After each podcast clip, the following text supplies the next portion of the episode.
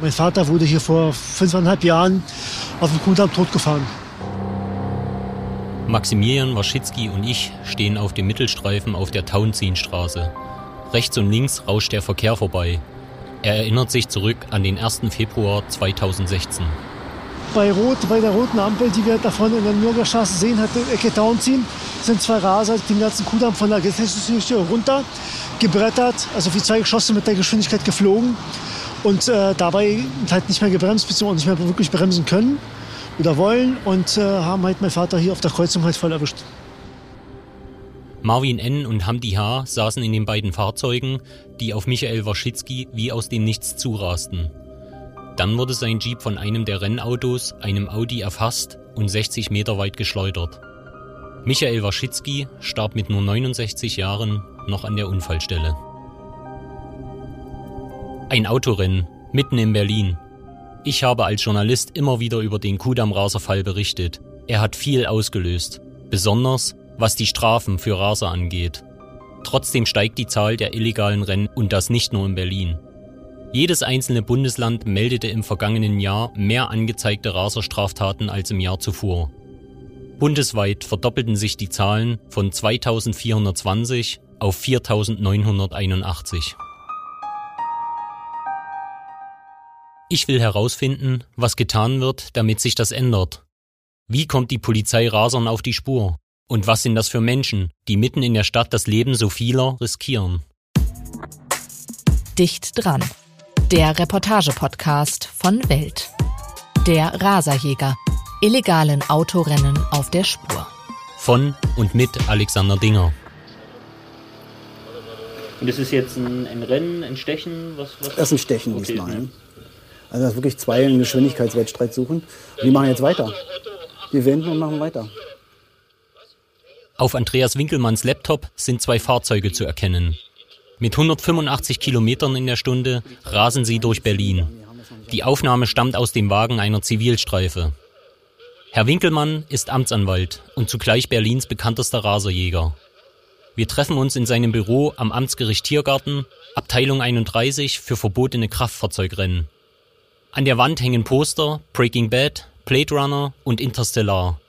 Auf dem Schreibtisch türmen sich Akten und auf dem PC hat er all die Videos, die illegale Autorennen dokumentieren. Und weiß man jetzt, haben die sich verabredet? Ist das ein zufälliges Treffen? Zu, eher zufälliges Treffen. Das eine ist ein Mietwagen, das andere äh, hat dem Täter selbst gehört. Ein Leasingvertrag war deswegen leider auch rauszugehen. Ne? Und ist das jetzt was Typisches? Das ist was Typisches. Ja. Seit zwölf Jahren leitet Winkelmann die Abteilung für verbotene Kraftfahrzeugrennen. Und das Berliner Problem ist größer als der Kudamm-Raserfall. Wir haben die Innenministerien aller Bundesländer angefragt. Allein in der Hauptstadt ist die Zahl der Raserei 2020 um 88 Prozent auf 720 Fälle gestiegen. Nur in Nordrhein-Westfalen gibt es noch mehr Delikte. Häufig sind es sehr PS-starke Fahrzeuge. Herr Winkelmann kennt sie alle, ihre Eigenheiten. Der Anwalt gerät ins Schwärmen, erzählt mir von seinem ersten Wagen, ein perlmutweißer VW Golf mit 50 PS unter der Haube. Kein Vergleich zu Wagen, die Fahranfänger heute oft fahren. Winkelmann kennt die dramatischen Folgen, wenn Sportwagen in die falschen Hände geraten. Das ist äh, letztendlich Handelbankdrücken auf der Straße, dieses Gehabe insbesondere jüngerer Männer mit diesen Fahrzeugen auffallen zu wollen. Unter völliger Verkennung der Gefahren, was sie da eigentlich machen. Seit dem Kudamm-Raserfall im Februar 2016 hat sich allerdings etwas geändert. 2017 ist ein neues Gesetz in Kraft getreten. Der Paragraph 315d. Vor Einführung des Gesetzes, des neuen Gesetzes, waren solche illegalen Autorennen nur eine Ordnungswidrigkeit, die entweder Geldbußen von 400 oder 500 Euro äh, zur Folge hatten. Es gab dann auch noch ein Fahrverbot von einem Monat, aber mehr gab es dafür auch nicht. Wenn man sich aber anschaut, wie gefährlich ein solches Autorennen sein kann, äh, wurde es höchste Zeit, dass ein neues Gesetz äh, geschaffen wird, das solche Taten unter Strafe stellt. Jetzt drohen bei verbotenen Kraftfahrzeugrennen bis zu zwei Jahre Gefängnis oder hohe Geldstrafen. Kommt jemand zu Tode, können daraus bis zu zehn Jahre Haft werden. Wenn man sich die aktuellen Zahlen anschaut, scheint das Gesetz jedoch wenig abschreckende Wirkung zu haben. Die Gründe, warum es mehr Kraftfahrzeugrennen gibt in dieser Stadt, sind vielschichtig. Das ist natürlich zu nennen erstmal die höhere Kontrolldichte der Polizei, die sich an die Hotspots für Autorennen stellt. Das sind geradlinig große Strecken oder auch Stellen, wo die Beteiligten an einem Kraftfahrzeugrennen gern mal auffallen, zum Beispiel am Kudamm. Ein weiterer Grund natürlich, warum diese Tendenz nicht nachlassen wird, liegt darin, dass wir einfach sehr, sehr viele hochmotorisierte Fahrzeuge bereits auf den Straßen haben, die insbesondere jungen Tätern Anreiz bieten, ein solches Fahrzeug im Wettbewerb einfach mal auszutesten.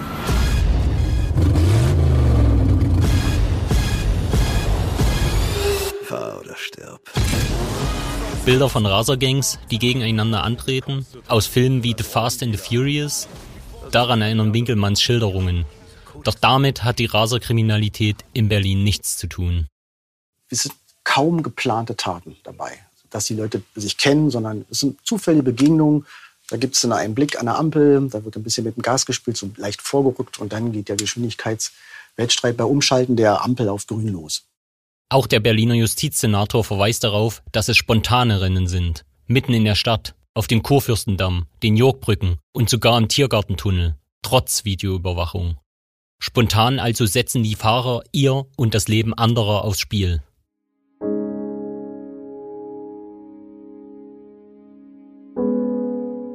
Im Februar 2021 kamen so am Treptower Park in Berlin drei junge Männer ums Leben.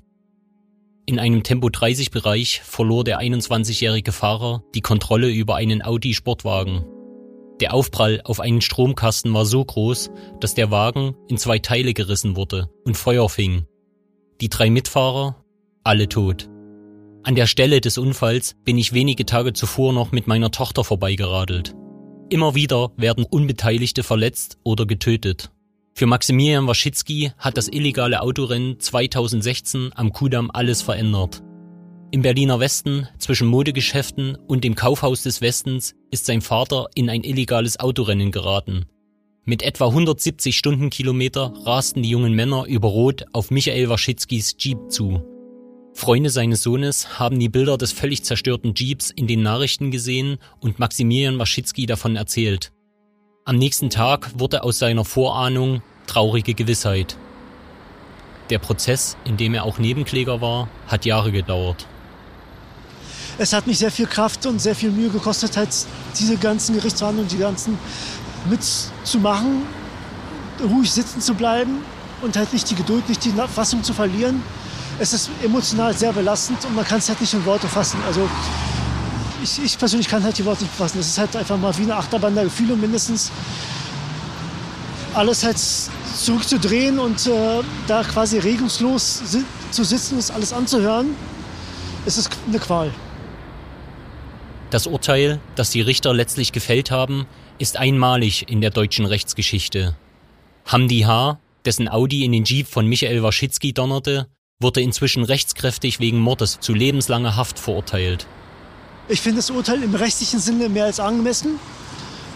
Ich will jetzt nicht sagen wünschenswert, aber angemessen oder passender wäre halt beides zweimal Mord aus persönlicher Sicht, weil es gab die Möglichkeiten, das sogenannte Rennstechen zu beenden. Wenn nicht der eine, der andere, beide haben die Möglichkeit nicht genutzt und ihre Sturheit und ihren, äh, ihre Lust und Laune nach dem Kick, nach dem sogenannten Kick halt äh, fortgesetzt. Und äh, das ist halt für mich so nicht in Ordnung. Das kann halt nicht sein, dass halt unschuldige Passanten Fahrradfahrer oder halt generell auch Autofahrer äh, von solchen Idioten, von solcher Debilheit betroffen sind oder halt um ihr Leben fürchten müssen mit Verletzungen, zu Todesfolgen etc. Und wir kennen es halt aus der Presse, auch die Berichterstattung, auch die Bilder und das sah aus wie auf dem Schlachtfeld.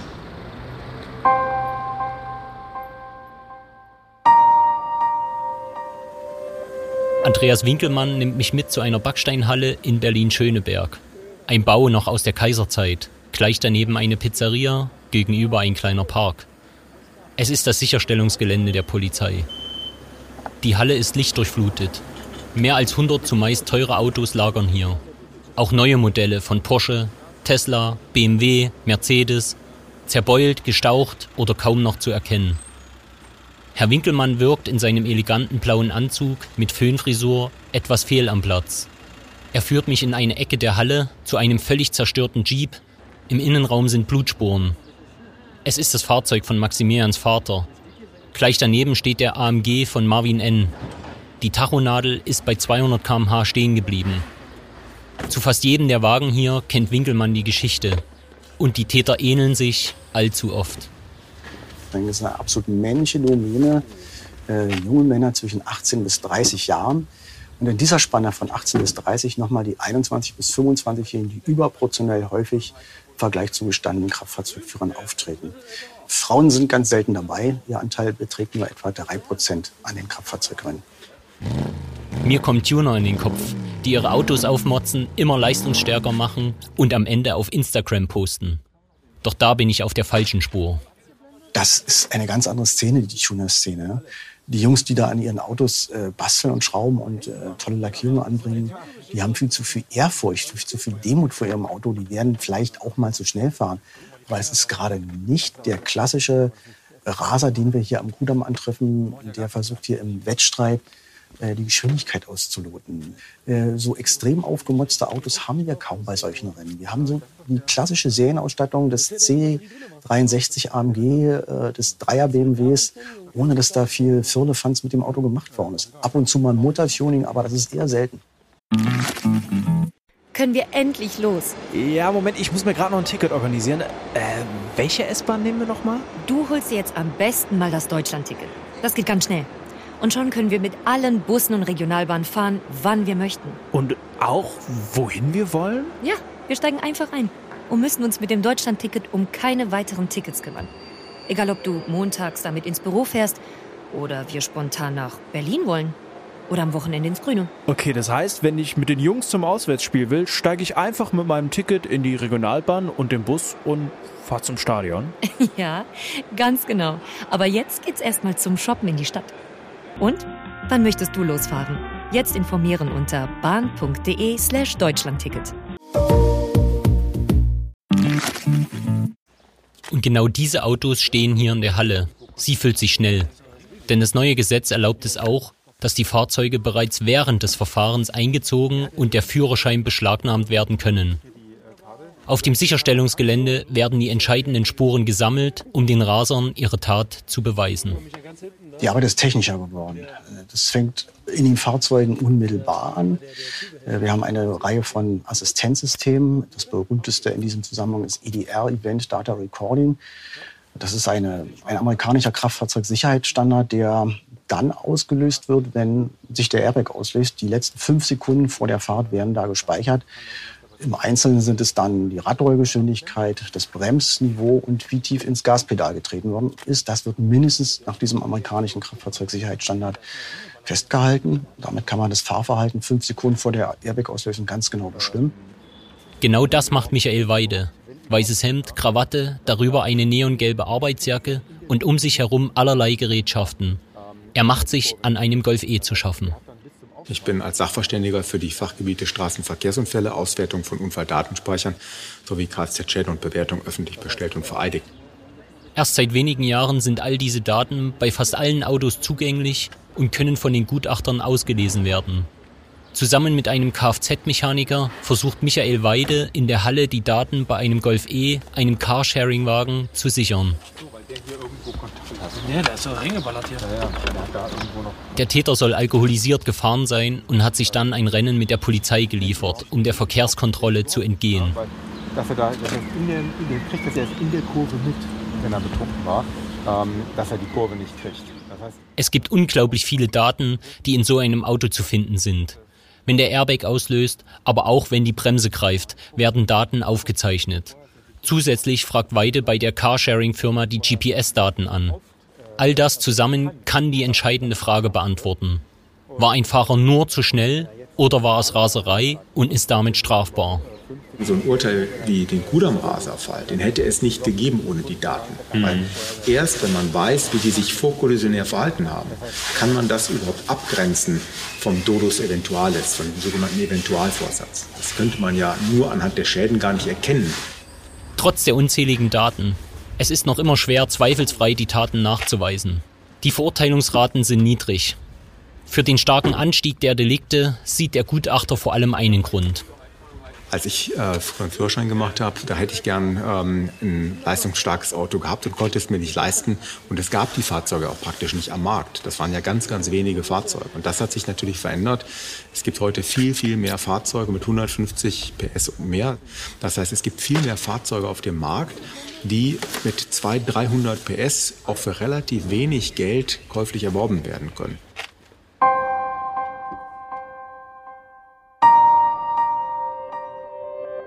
Ich will noch besser verstehen, warum Menschen sich auf diese Rennen einlassen. Denn theoretisch wissen wir doch, dass 170 kmh in der Innenstadt tödlich sein können.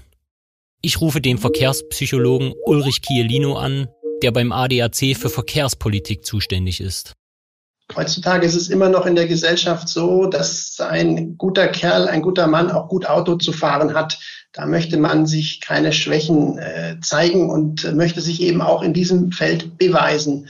Und äh, das führt dann eben auch häufiger dazu, dass man im Straßenverkehr seine vermeintliche Überlegenheit äh, demonstrieren möchte. Veraltete Geschlechterrollen also. Jugendlichkeitsrisiko heißt es in der Versicherungssprache, was Chiellino schildert. Und wie kommt man dagegen an? Wie kann man widerstehen, wenn der Nachbar an der Ampel zum Rennen provoziert? Also natürlich äh, sind Affekthandlungen schwer zu kontrollieren. Das ist ja letztlich die Impulskontrolle, die gerade auch in jungen Jahren noch schwerer ist äh, zu reflektieren als mit der Besonnenheit des Alters, wo man sich nicht so leicht in eine Situation hineinziehen lässt. Deswegen lohnt es sich auch im Vorfeld, sich das sozusagen zu vergegenwärtigen. Wie würde ich mich verhalten, wenn, um dann das auch in der Situation besser abrufen zu können. Es werden ganz verschiedene Maßnahmen debattiert, damit die Zahlen der gefährlichen Taten auf der Straße wieder sinken. Darunter auch ein Stufenführerschein, ähnlich wie beim Motorrad.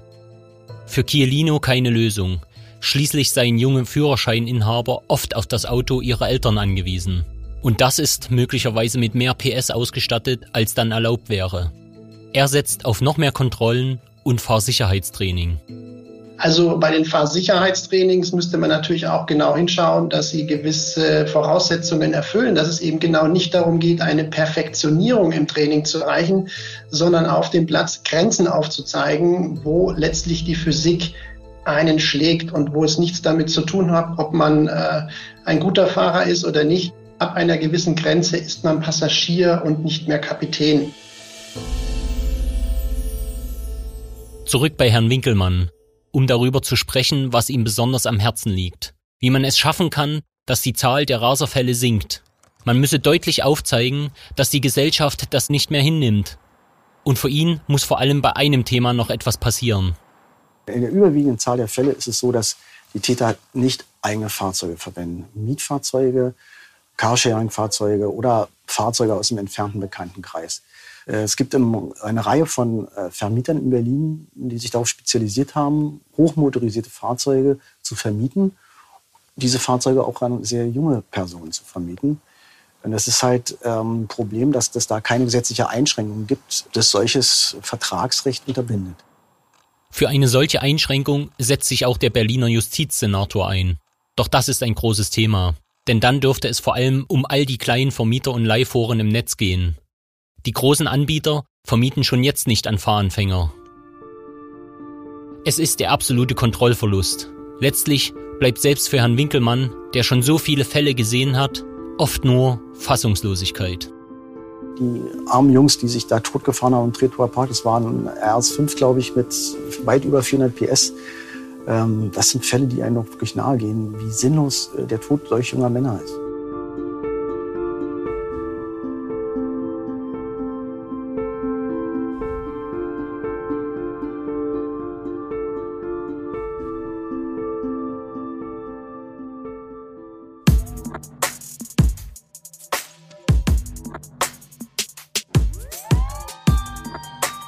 Idee und Recherche Alexander Dinger.